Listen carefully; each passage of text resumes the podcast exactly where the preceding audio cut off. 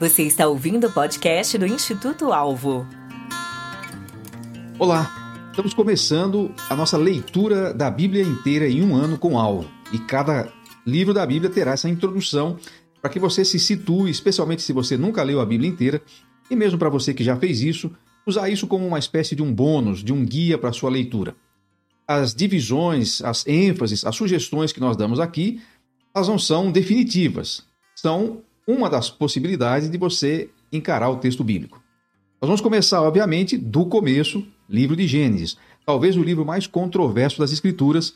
É aqui que se debatem filosofias, eh, ciência, biologia, matemática, física, sociologia, tantas outras matérias que são discutidas aqui a partir do texto bíblico de Gênesis. É importante que você defina o que a Bíblia será para você. Deixa eu explicar melhor. Não quer dizer que a Bíblia se torna para o leitor aquilo que ele quer. A Bíblia é a palavra de Deus, é a verdade e a revelação de Deus. Quer você aceite isso, quer não, quer você entenda dessa maneira ou não. Mas o que eu quero dizer é que para você, a forma como você encarar esses primeiros capítulos da Bíblia será decisiva para a forma que vai levar você a encarar o restante das Escrituras. Por exemplo, se você olhar para os primeiros relatos de Gênesis e ver nisso aqui apenas uma lenda, um mito, uma metáfora, alguma coisa desse tipo, vai ser muito difícil você entender que Deus está falando, está fazendo, está agindo e está se colocando como um pressuposto de um Deus criador que faz tudo com um propósito e que faz tudo pelo seu próprio poder. Há muitas possibilidades de você entender o relato bíblico. É importante você ter claro que a Bíblia não é um livro de ciências, de biologia, de química, de matemática, ela não tem uma linguagem científica e nem tem esta preocupação. Nem mesmo a Bíblia é um livro teológico. A Bíblia é a revelação de Deus para o ser humano. É aquilo que Deus quer que você saiba para você poder conhecê-lo e se relacionar com ele. Creio que essa é a melhor maneira de você entender e encarar a Bíblia. Pessoalmente, eu entendo como literais os relatos de Gênesis. Não vejo nenhuma dificuldade em encarar as coisas como elas estão descritas ali. É claro, como eu disse, não há uma preocupação científica. Então, quando Deus diz haja luz, nós não sabemos o que aconteceu. Foi o Big Bang? Foi uma grande explosão? Eu não sei. Eu sei que ele disse haja luz e houve luz. Quando ele forma o homem do pó da terra, como é que ele fez isso? Eu não sei, mas eu creio que é o que está escrito ali que aconteceu. Eu entendo que Adão, Eva foram personagens reais, não mitológicos. Eu entendo que Noé foi um personagem real. O dilúvio foi um dilúvio real. Eu entendo que aqueles anos longos que as pessoas viviam são anos de 365 dias. As pessoas têm explicações para isso. Por exemplo, o pastor Adalto Lourenço, ele explica que antes do dilúvio, a Bíblia fala isso, havia água sobre o firmamento e debaixo do firmamento. Então havia nessa abóbada celeste que a gente olha aqui, o que a gente chama de céu, para cima delas havia água. E isso formava uma espécie de uma câmara hiperbárica que fazia com que as pessoas vivessem mais tempo. Depois do dilúvio, essas comportas foram rompidas e aí as incidências, ou a incidência de, de luz solar aumentou e aí o tempo de vida do homem diminuiu. É uma teoria. Tá certo ou tá errada? Não sei, mas para mim faz sentido. O que eu quero dizer com isso é que os textos são literais e nós devemos encará-los assim. Pelo menos é assim que eu o vejo. O importante aqui é dizer a maneira como você entender. Se você entender que a Bíblia é a palavra de Deus, a revelação de Deus, a maneira como você entender esses primeiros versículos vai definir muito do que você vai entender e a forma como você vai aplicar a Bíblia dali para frente. Uma coisa importante para você que está lendo a Bíblia: a revelação ela é progressiva, quer dizer, ela vai começando pequenininha e vai aumentando conforme o tempo passa. Então é muito importante que quando você tem alguma dúvida sobre alguma coisa que você leu, antes de você tirar conclusões, você continue lendo. Então, o que, que eu sugiro que você faça? Você está lendo o seu texto de hoje? Não entendeu alguma coisa? Faça uma anotação, mas siga lendo. Não fique parado, preso a alguma dúvida, alguma coisa que você não entendeu, alguma coisa que não faz sentido para você quando você lê pela primeira vez, porque às vezes você vira uma página da Bíblia e a resposta está ali. Ou às vezes você lê um trecho da Bíblia e a resposta virá. Então, se você tiver dúvidas, anote essas dúvidas, pergunte para alguém. Você pode falar conosco aqui no Instituto Alvo, você pode falar com o seu pastor, com a pessoa que discipula você, ou com alguém que você entenda que conhece mais as escrituras do que você e pode pedir alguma explicação. Cuidado não sair dando Google por aí, porque tem de tudo na internet. Então, procure uma pessoa da sua confiança para lhe esclarecer alguma coisa que você não entendeu. Mas por que, que eu digo isso? É que logo no começo da leitura, você vai ter algumas informações que poderão deixar você meio confuso. Por exemplo, você lê que Adão e Eva tiveram Caim e Abel, e daqui a pouco você lê que Caim teve filhos. Mas se ele matou Abel e só estavam eles dois lá no mundo, como é que ele pode ter filhos?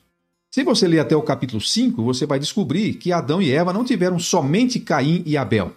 Eles tiveram outros filhos e filhas. E aí você consegue entender o que está acontecendo e como é que as civilizações seguiram o seu curso.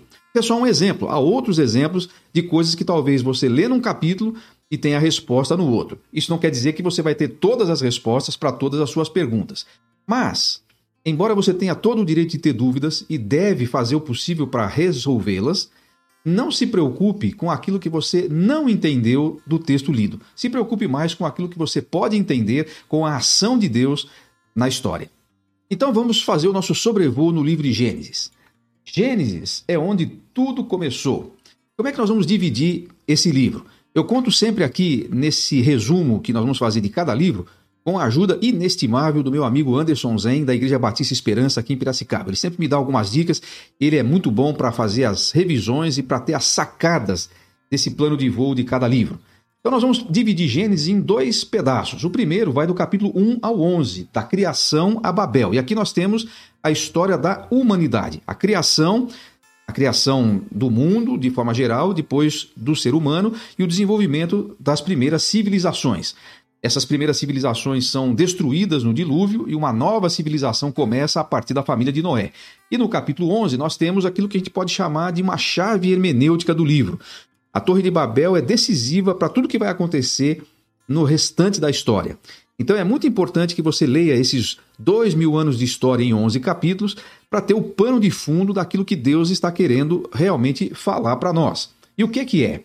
A partir do capítulo 12, o foco da história passa a ser a história dos hebreus, o povo de Israel. Então, do capítulo 12 ao 50, nós vamos ter a história de Abraão até José, os chamados patriarcas. Por que é importante você ter essa visão panorâmica? Porque isso vai dando a você um pouco da música, digamos assim, do fluxo da leitura, isso vai fazendo você entender melhor o que você está lendo. Como ênfase, eu quero destacar um pouco o tempo dos patriarcas, porque é justamente aí que os detalhes da história começam a acontecer. E por que, que tem mais detalhes no tempo dos patriarcas? Porque Deus está escrevendo, e a Bíblia é esse registro, a história da redenção. Deus criou o homem, o homem pecou, e a partir daí, Deus está providenciando meios para que o homem se reconcilie com Deus. A história da redenção é isso que interessa nas Escrituras. E o povo de Israel é decisivo, porque Jesus diria para a mulher samaritana: a salvação vem dos judeus. Por isso, a história vai ser mais direcionada, e praticamente todo o Velho Testamento é direcionado para a história do povo de Israel. Os patriarcas têm um papel fundamental nesse sentido. Abraão é chamado o pai da fé. Eu queria destacar, e você vai perceber isso na leitura, algumas características da vida no tempo dos patriarcas. Como é que era a sociedade patriarcal? Especialmente essa focando aí a história de Israel. Em primeiro lugar, nós vamos perceber que os patriarcas, e quem eram eles então? Os patriarcas viviam num sistema em que o pai era o provedor, ele era o defensor militar, eles tinham lá o seu próprio, a sua própria guarda familiar, digamos assim, né? Ele também era o profeta e o sacerdote, quer dizer, Deus se revelava a toda a família, principalmente falando com o pai. E o pai era então o sacerdote que intermediava. Você vê os patriarcas fazendo altares, orando e recebendo os oráculos, as revelações de Deus. Outra coisa importante de perceber nessa época: fé deles era baseada na revelação disponível. Eles não tinham a Bíblia, eles não tinham a lei, eles não tinham nada escrito. Eles iam recebendo os oráculos, as revelações, a palavra de Deus diretamente. Agora, eu sei que não, era, não são só aquelas que estão ali na Bíblia registradas, que são as palavras que Deus falou com Abraão, Isaac, Jacó, etc. É possível que ele falasse com eles todos os dias. Mas registrados nas Escrituras, nós temos momentos muito raros de palavra de Deus para aqueles homens. Eu costumo dizer que Abraão recebia uma frase a cada 10 anos, e era por essa frase que ele pautava a sua vida, e é através dessa revelação, dessa promessa, que ele direcionava tudo que ele tinha que fazer na vida. Ele teve falhas, assim como os outros patriarcas, mas eles se agarravam à revelação pequena que eles tinham. Que privilégio é o nosso ter uma Bíblia inteira para poder usar e pautar nossa vida por ela.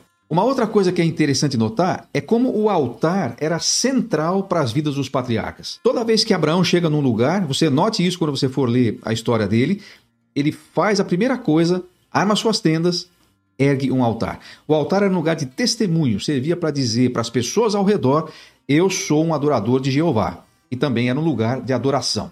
O altar era central na vida desses homens. Agora, há algum tempo eu fiz um estudo sobre os patriarcas e criei alguns gráficos com a timeline deles, para você ter uma ideia quantos anos eles tinham quando fatos importantes aconteceram. Se você quiser ter acesso a esses gráficos e a todo o estudo, gráficos como esse aí que está aparecendo na sua tela, você pode acessar o site do Instituto Alvo e procurar ali o curso sobre os patriarcas. Ele é gratuito, você pode acessar e fazer o curso. Você pode inclusive levá-lo para a sua igreja, fazendo uma classe escola bíblica, e, ou então você pode assistir para você mesmo. Então, estamos começando em grande estilo no livro de Gênesis. Eu te encontro daqui a pouco no livro de Êxodo. Até lá. Tchau.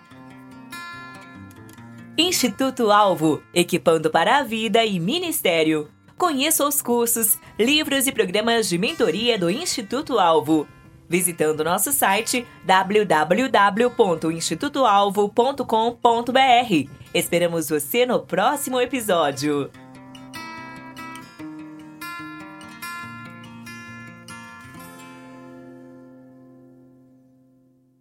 Este episódio foi editado pela Nabecast